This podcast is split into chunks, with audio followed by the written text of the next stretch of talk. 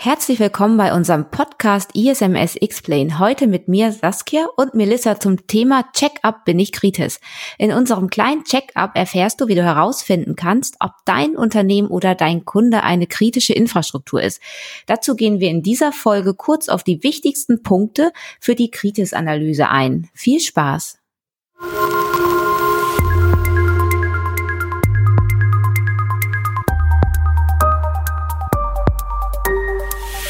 ISMS Explain. Informationssicherheit einfach erklärt. Hallo und herzlich willkommen zu unserem Podcast ISMS Explain. Heute mit mir, Saskia und meiner Kollegin Melissa. Hallo Melissa. Hallo Saskia. Wir haben heute was ganz Cooles mit euch vor und zwar machen wir einen kleinen Check-up, bin ich Kritis. Dabei finden wir dann in sieben Schritten heraus, ob wir oder ihr Kritis-Betreiber seid. Hm, wir haben uns das so gedacht, ich lese die Fragen vor und Melissa antwortet so dass wir dann am Ende einen kleinen Check-up haben. Und noch als kleinen Hinweis, wir sind jetzt Mitte Februar und nehmen die Folge immer noch aus dem Homeoffice auf. Also, los geht's. Befindet sich mein Unternehmen oder mein Kunde in einem vom IT-Sicherheitsgesetz betroffenen Sektor? Mhm. Genau, also als erstes fängt man damit an, dass man sich die Sektoren anschaut. Also in dem BSI-Gesetz in Paragraph 2 Absatz 10, da sind die definiert und wenn man da drunter fällt, dann sollte man weitergehen. Also muss man weiter überlegen, ob man ein kritisches Betreiber ist oder nicht. Ähm, es gibt folgende Sektoren, Energie, Ernährung, Gesundheit, Informationstechnik und Telekommunikationstechnik, Transport und Verkehr, Wasser, Finanz- und Versicherungswesen. Und äh, mit dem neuen Gesetzesentwurf, der sozusagen äh, Mitte, Ende März äh, freigegeben wird von der EU, würde dann auch Siedlungsabfallentsorgung und Unternehmen im besonderen öffentlichen Interesse dazukommen. Und äh, wenn man sich jetzt nicht in diesen Sektoren wiederfindet, dann ist man kein Kritis. Wenn man äh, sich aber wiederfindet, dort eine Dienstleistung erbringt, dann sollte man da weitergehen und weitersuchen. Und der nächste Schritt wäre dann zu überlegen, ist man denn eigentlich ähm, groß genug für Kritis sozusagen? Also wenn man ein Kleinstunternehmen ist, also unter zehn Mitarbeiter hat und der Jahresumsatz weniger als zwei Millionen ist, dann ist man definitiv kein Kritisbetreiber, selbst wenn man in diesen Sektoren irgendwie reinfällt. Wenn man aber mehr als zehn Mitarbeiter hat, dann ähm, muss man leider noch ein bisschen weitergehen. Mhm, okay, also fassen wir nochmal zusammen. Wir gucken uns erst den Sektor an und dann die Anzahl der Mitarbeiter und Jahresumsatz. Und dann ähm, die nächste Frage wäre, ist mein Kunde ein Kritisbetreiber im Sinne des BSIG? Also nochmal zum Wiederholen, ähm, BSIG ist das BSI-Gesetz mit der BSI-Rechtsverordnung. Hm, ja, genau. Also das BSI, ähm, BSIG ist das BSI-Gesetz und dann gibt's noch die Rechtsverordnung noch zusätzlich. Also eigentlich spricht man da von zwei Sachen. Aber ähm, du hast ja schon recht, äh, wenn man, es ist nochmal ein Unterschied, ob man dann jetzt wirklich ein Kritisbetreiber im Sinne vom BSI-Gesetz ist, weil man muss dann nämlich einmal diese Rechtsverordnung durchlesen, die BSI-Kritis-Verordnung. Und dort muss man sich angucken, in den Tabellen, die in den Anhängen sind, von dieser Rechtsverordnung in Spalte B. Da stehen die kritischen Dienstleistungen einmal aufgelistet. Und für den Sektor Energie ist das dann Strom- und Gasversorgung, Kraftstoff- und Heizölversorgung und die Fernwärmeversorgung. Sektor Wasser ist das die Trinkwasserversorgung und die Abwasserbeseitigung. Beim Sektor Ernährung geht es um die Lebensmittelversorgung. Beim Sektor IT und Telekommunikationstechnik geht es um die Sprach- und Datenübertragung, Datenspeicherung und Datenverarbeitung. Beim Sektor Gesundheit ist das die medizinische Versorgung, die Versorgung von Arzneimitteln und Medizinprodukten. Beim Sektor Finanz und Versicherung ist das der Zahlungsverkehr, Kartenzahlung, Bargeldversorgung und die Kreditvergabe. Dann auch noch Geld, Devisen, Wertpapier, Derivatehandel, also Aktiengeschäfte und die Versicherungsleistung. Und beim letzten Sektor Transport und Verkehr geht es um den Transport von Gütern und Personen im Nah- und Fernbereich.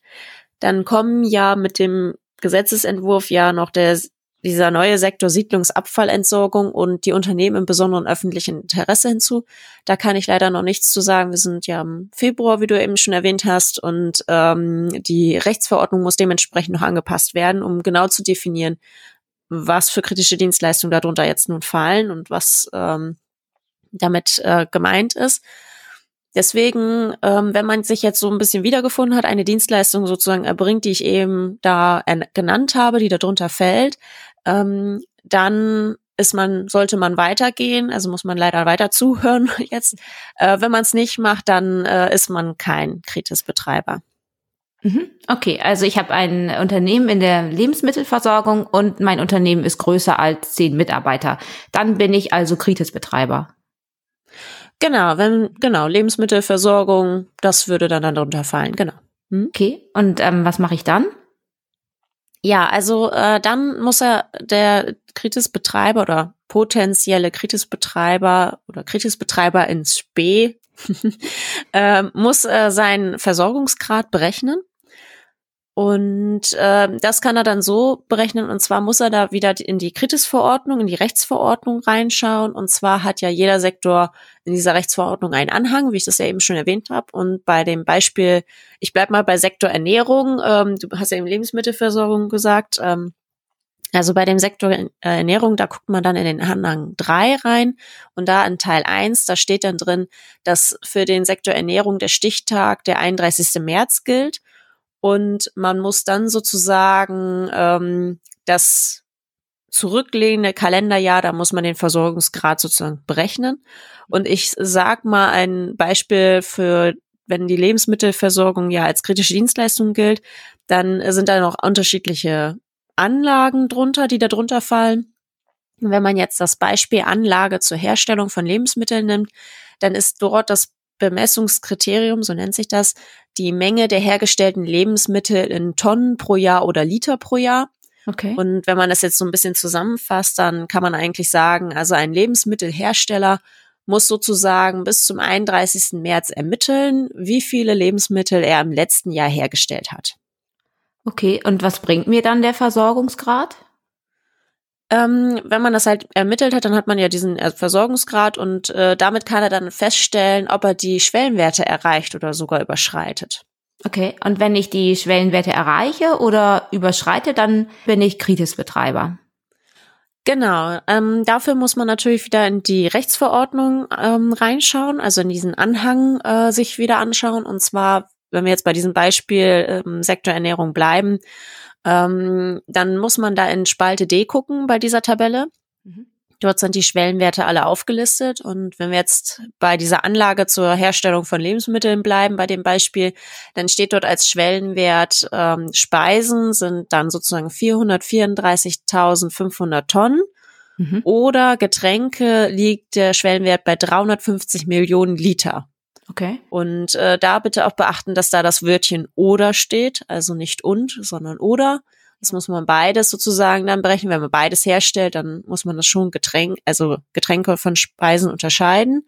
Mhm. Und äh, wenn man jetzt sozusagen festgestellt hat, ähm, man ist jetzt Lebensmittelhersteller, man hat eine Anlage zur Herstellung von Lebensmitteln ähm, und man macht zum Beispiel 500.000 Tonnen äh, Speisen im letzten Jahr hat die hergestellt, dann ist man Kritisbetreiber. Und wenn man ähm, sagt, man hat jetzt aber zum Beispiel nur 200 Millionen Liter an Getränke hergestellt, ähm, dann ist man kein Kritisbetreiber im Sinne des BSI-Gesetzes.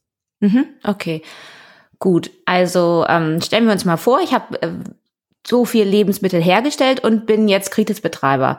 Was sollte ich dann jetzt tun?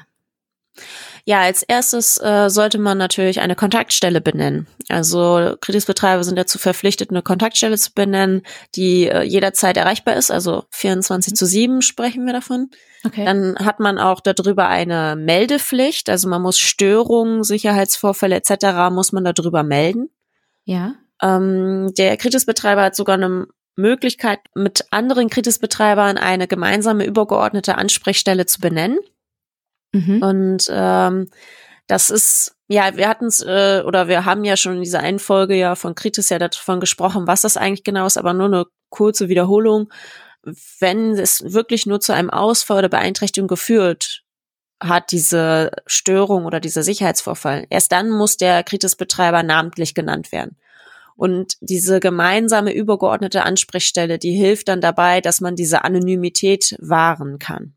Und ähm, das BSI hofft sich, dass sozusagen Störungen auch wirklich gemeldet werden und diese Hemmschwelle dann sinkt, mehr sinkt und ähm, man so ein besseres Lagebild ja bekommt von den Störungen. Ja, okay. Und muss ich noch was machen? Genau, dann sollte man natürlich den äh, Geltungsbereich definieren. Also was ist die kritische Dienstleistung und was gehört da eigentlich dazu? Mhm. Den äh, Geltungsbereich kennt man ja auch vom ISMS. Kann man das ungefähr vergleichen? Ähm, ja, schon. Also ähm, das BSI hat da schon definiert, dass da alles an Systemen, Komponenten, Prozesse dazugehört. Alle, äh, also alle Personen, die da ähm, in diesem Scope, in dieser kritischen Dienstleistung ähm, ja mit zu tun haben. Also grob gesagt, alles, was direkt irgendwie die kritische Dienstleistung beeinflussen könnte oder auch indirekt äh, beeinflussen kann, ähm, das ist alles eine, gehört zu diesem Geltungsbereich, zu dieser kritischen Dienstleistung. Mhm. Und ähm, was ich immer empfehle, ist, dass man sich so einen Kritis-Netzstrukturplan erstellt. Also damit man ein bisschen von seinem Netzwerkplan ähm, abgrenzen kann, was jetzt wirklich davon zu diesem Kritis-Geltungsbereich gehört und was vielleicht nicht. Mhm. Das macht auch äh, dann später bei der Prüfung, ähm, ist es ein bisschen einfacher, das zu erklären, was jetzt wirklich genau dazu gehört und was nicht. Ähm, man kann sich auch ein bisschen die Hilfe holen bei der Kritis-Verordnung. Ähm, da sind ja die Kritis, äh, kritischen Dienstleistungen ja aufgelistet. Da kann man sich ja schon mal wiss oder weiß man ja so ein bisschen, ähm, wie der Geltungsbereich heißen sollte. Mhm. Aber auch die Orientierungshilfe zu Nachweisen und Orientierungshilfe zum B3S ist auch eine gute Hilfe, um so einen Geltungsbereich zu definieren. Was viele übrigens auch gar nicht wissen, ist, dass es zu diesen einzelnen Sektoren tatsächlich Studien gegeben hat. Die gibt's bei UP Kritis auf der Webseite. Okay. Und zwar gibt es zu jedem, also Sektor Gesundheit gibt es eine Studie und da ist dann aufgelistet oder wurde ermittelt, was jetzt wirklich vielleicht ähm, oder wie sozusagen dieser Prozess abläuft mit Medikamentenversorgung beispielsweise und wer alles dazugehört, um auch herauszufinden, wie eine oder was eine kritische Dienstleistung eigentlich ist. Und das mhm. hilft auch herauszufinden, wovon vielleicht der eigene ähm, Geltungsbereich, die eigene kritische Dienstleistung abhängig ist, auch indirekt. Und dass man das so ein bisschen berücksichtigen kann. Oh ja, das klingt ja ganz gut. Und ähm, ja, was kann ich noch tun, wenn ich Kritis-Betreiber bin? Oder was sollte ich mhm. noch tun? Genau, also es, äh, man könnte äh, sich dann bei UP Kritis anmelden. Also das ist aber nur eine Empfehlung, das ist kein keine Pflicht, aber UP Kritis ist ähm, für Kritis-Betreiber, die dann zum Beispiel mit der mit den Behörden zusammenarbeiten können in so einer Art ähm, auf einer Plattform und dort kann man sich austauschen auch mit anderen Kritis-Betreibern über halt dieses zum Beispiel Kritis-Gesetz. Das gab es vorher schon vor dem IT-Sicherheitsgesetz, UP Kritis, also Umsetzungsplan Kritis. Und äh, da war das eher noch mit Selbstregulierung, also Freiwilligkeit und ähm, das ist jetzt beibehalten worden, um das ein bisschen zu, ja, ein bisschen zu voranzubringen, sozusagen, und zusammenzuarbeiten. Mhm. Wer das aber nicht möchte, aus welchen Gründen auch immer, ähm, weil UP Kritis ist speziell für Kritis-Betreiber, also ist sonst kein anderes Unternehmen wirklich drin, wirklich nur Unternehmen drin, die mit die Kritis-Betreiber sind oder wirklich damit direkt zu tun haben oder davon irgendwie betroffen sind. Mhm. Ähm, also wer dann trotzdem kein Teilnehmer sein will, dann empfehle ich definitiv, sollte wenigstens dann Teilnehmer werden bei der An Allianz für Cybersicherheit. Mhm. Und das ist so ähnlich nur für alle Unternehmen in Deutschland und ähm, auch kostenlos und bietet so auch eine Plattform zum Erfahrungsaustausch an. Mhm. Okay. Ja, und äh, das Wichtigste natürlich ist dann eigentlich, dass er dann der Kritisbetreiber dann technische und organisatorische Maßnahmen umsetzt. Also er muss den Stand der Technik einhalten und für die Verhältnismäßigkeit wahren, um halt die kritische Dienstleistung, die er betreibt, äh, vor Störung zu schützen. Es gibt da mittlerweile auch so einen Kritis-Anforderungskatalog, der ist aber nicht verpflichtend, ähm, hilft da aber ein bisschen herauszufinden, wie er jetzt wirklich technische organisatorische Maßnahmen umsetzen kann. Daran kann man sich so ein bisschen dran langhangeln. Ähm, für Rechenzentren weiß ich, es gibt da auch schon tatsächlich einen Anforderungskatalog, der ist verpflichtend, aber das ist bisher nur für Rechenzentren. Alle anderen können sich noch ein bisschen an diesen Kritis-Anforderungskatalog dran lang orientieren, ist aber keine Pflicht. Mhm. Was noch so ein gut zu wissen ist, also mit dem Gesetzesentwurf äh, kommt wahrscheinlich dann eine Verpflichtung zum Einsatz von Systemen zur Angriffserkennung. Das ähm, ist nicht ganz unerheblich, das sollte man dann beachten. Das wissen wir aber erst äh, Mitte, Ende März, ob das wirklich jetzt dann rauskommt. Vorher darf die EU und die Mitgliedstaaten ja noch ein bisschen äh, Änderungswünsche sozusagen formulieren. Ja, da sind wir sehr gespannt. Und äh, der Kritisbetreiber und die Branchenverbände, die dürfen tatsächlich branchenspezifische Sicherheitsstandards vorschlagen. Das muss das BSI dann bewerten. Aber diese B3S, die sind nicht ganz uninteressant. Also sie sind natürlich nicht verpflichtend und ähm, muss keiner ein B3S erstellen und es muss auch keiner, wenn ein B3S vorliegt, ähm, umsetzen. Aber die B3S sind ganz nett, um halt diese technischen organisatorischen Maßnahmen ein bisschen genauer zu definieren und auch ein bisschen genauer zu definieren, was in der Branche eigentlich Stand der Technik ist. Mhm. Ja, das klingt alles ziemlich sinnvoll, aber auch sehr aufwendig. Ähm, mhm. Warum, warum sollte ein Kritisbetreiber das alles tun, wenn das nicht unbedingt muss? Ich auf freiwilliger Basis ist es ja alles immer ein bisschen schwierig. Ja, genau. Und deswegen ist ja auch dieses alte Sicherheitsgesetz ja 2015 rausgekommen. Und da sind jetzt tatsächlich die Kritisbetreiber dazu verpflichtet, alle zwei Jahre dem BSI so einen Nachweis zu erbringen, dass er technische, organisatorische Maßnahmen angemessen getroffen hat, um seine kritische Dienstleistung zu schützen, um halt keinen Versorgungsengpass in der Bevölkerung auszulösen, so ganz ähm, grob gesagt. Und ähm, wenn man jetzt das festgestellt hat, dass man Kritisbetreiber ist, dann sollte man technische organisatorische Maßnahmen umsetzen und dann einen geeigneten Prüfer suchen und sich nach dem Paragraph 8a BSI Gesetz auditieren lassen.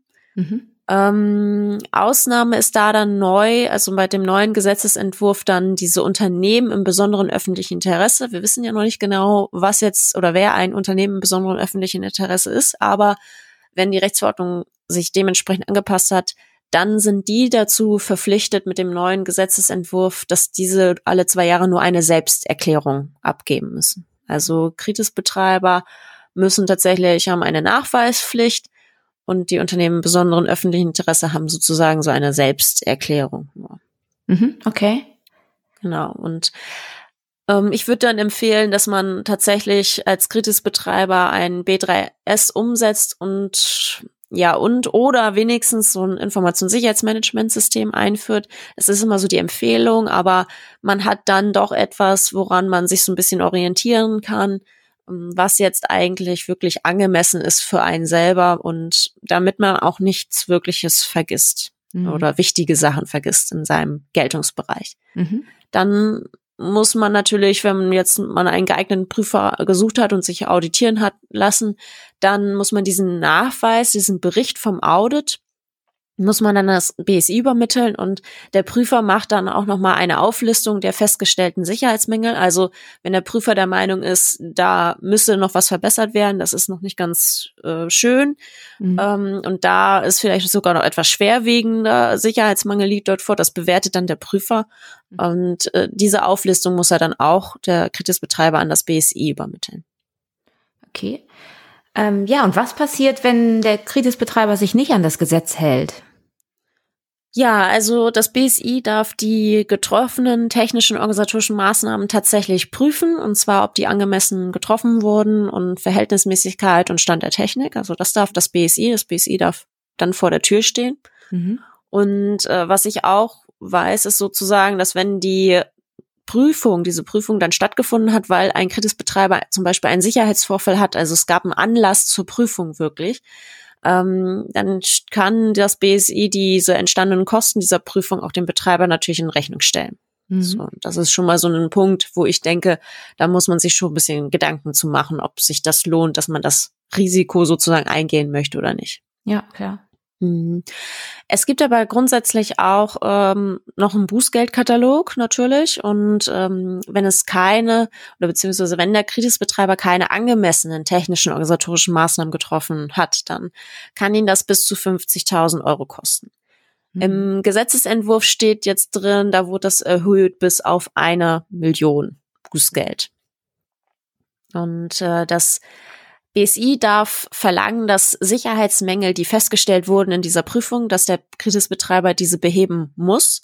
Und wenn der Kritisbetreiber das ignoriert, diese Aufforderung, dann kann ihn das bis zu 100.000 Euro kosten. Mhm. Wenn der Gesetzesentwurf jetzt ähm, Mitte Ende März so rauskommt, wie er im Moment vorliegt, dann kann es bis zu zwei Millionen den Kritisbetreiber kosten. Also die haben die Bußgelder da mit dem Gesetzesentwurf doch ein bisschen angepasst. Ja, stimmt. Ähm, hat der Kritisbetreiber keine Kontaktstelle benannt, dann kostet ihm bis zu 50.000 Euro. Im Gesetzesentwurf wäre das dann bis zu 500.000 Euro. Mhm. Und wenn er eine erhebliche Störung, ähm, welche zu einem Ausfall bei Einrichtung führen könnte, geführt hat, nicht dem BSI gemeldet, dann könnte das bis zu 50.000 Euro kosten. Mit dem neuen Gesetzesentwurf wäre das bis zu 500.000 Euro. Wir haben also so eine Null da nochmal rangehängt. Ja. Was vielleicht auch noch nett ist zu wissen, ist bei dem Gesetzesentwurf neu wäre jetzt auch drin, also was im Moment noch nicht gültig ist, der Bußgeld, aber was gültig werden könnte, ist, wenn kein Nachweis vom Kritisbetreiber vorliegt, dann könnte ihn das bis zu eine Million kosten. Mhm. Wenn der Kritisbetreiber dem BSI den Zutritt untersagt äh, zu seinen Räumlichkeiten, keine Dokumente auf Verlangen vorlegt und auch das BSI generell nicht unterstützt, kann es ihm bis zu 100.000 Euro kosten und ist diese Kontaktstelle nicht jederzeit erreichbar, kann es den Kritisbetreiber auch bis zu 100.000 Euro kosten. Ja, wow. Wenn man sich das so anhört, dann ist es tatsächlich besser, man hält sich an das Gesetz und nimmt den Aufwand auf sich. Genau, also im Moment ist es ja so, ähm, da rechnen manche Kritisbetreiber noch ein bisschen durch, äh, ob sich das wirklich lohnt.